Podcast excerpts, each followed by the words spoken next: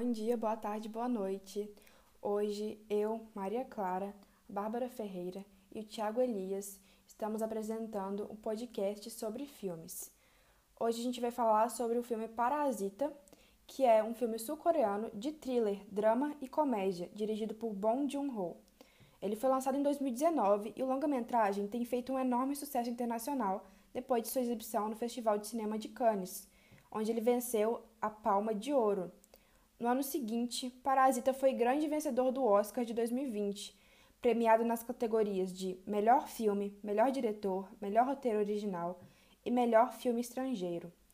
Foi a primeira vez que um filme feito em linguagem estrangeira ganhou o Oscar de Melhor Filme motivo de alegria para a cultura sul-coreana e do mundo inteiro, já que muitas vezes as obras cinematográficas não americanas não ganham o reconhecimento merecido.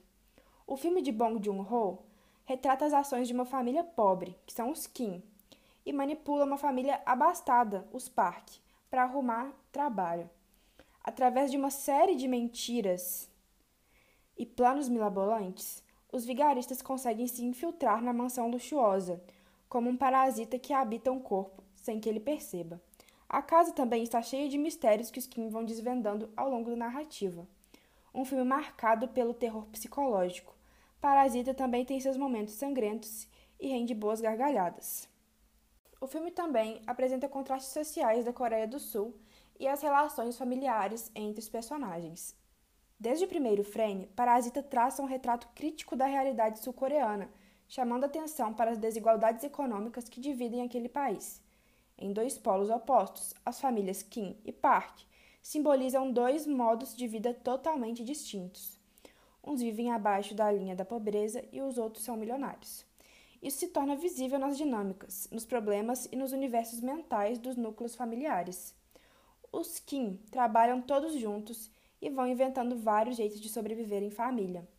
Os filhos precisam contribuir para o sustento de todos e são incluídos nos golpes, sendo essenciais no decorrer da narrativa. Por outro lado, os Park parecem bem menos unidos, com um pai que passa muito tempo fora e uma mãe que vive preocupada com tudo. Os filhos vivem, uma espécie de redoma, muito protegidos e dedicados aos estudos.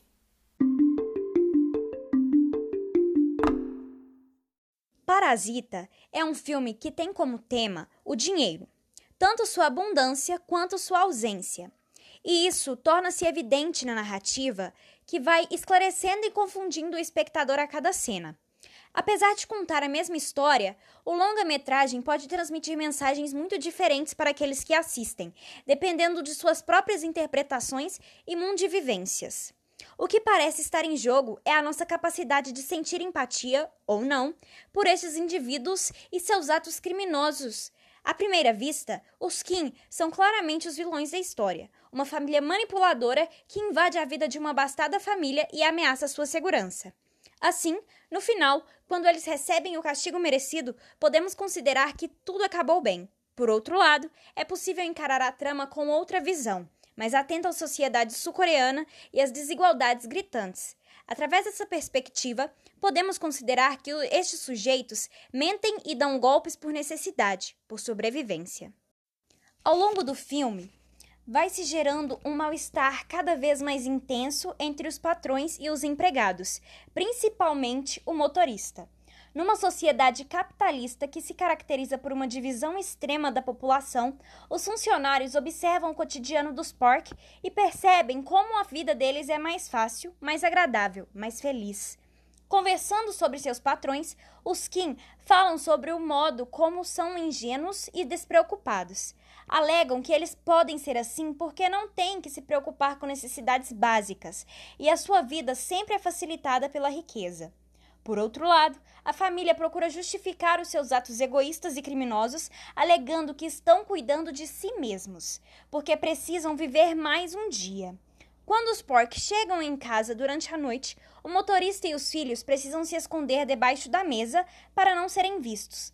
Aí escutam Dong Ik e Yokon trocando confissões sobre os empregados. Num tom de superioridade, o patrão menciona que as roupas do motorista têm sempre um cheiro ruim e não esconde o seu nojo. Kitek fica ofendido com o comentário e a sua revolta parece aumentar quando encontra o seu apartamento completamente inundado pelas chuvas. No final do filme, o jovem filho da família Kim diz que vai trabalhar e estudar para comprar uma casa de luxo. O diretor do filme, Bong Joon-ho, fala sobre isso. Abre aspas. É muito cruel e triste, mas eu pensei que estava sendo real e honesto com o público. Você sabe e eu sei. Todos sabemos que esse garoto não conseguirá comprar aquela casa. Eu apenas senti que a fraqueza era a coisa certa para o filme, mesmo que seja triste. Fecha aspas. Na mesma entrevista dada pelo diretor do filme, ele fala um pouco mais sobre o filme. Abre aspas. Quando a família Kim se muda para casa, eles não têm a intenção de ficar ricos. É só que eles não têm trabalho. Tudo que eles querem é trabalhar. Se você olhar para a família Kim, eles são completamente normais, competentes e inteligentes. Eles não são perdedores preguiçosos, mas a triste realidade é que eles não têm emprego. Acho que esse problema de desemprego não acontece só na Coreia, mas em muitos outros países ao redor do mundo. Fecha aspas.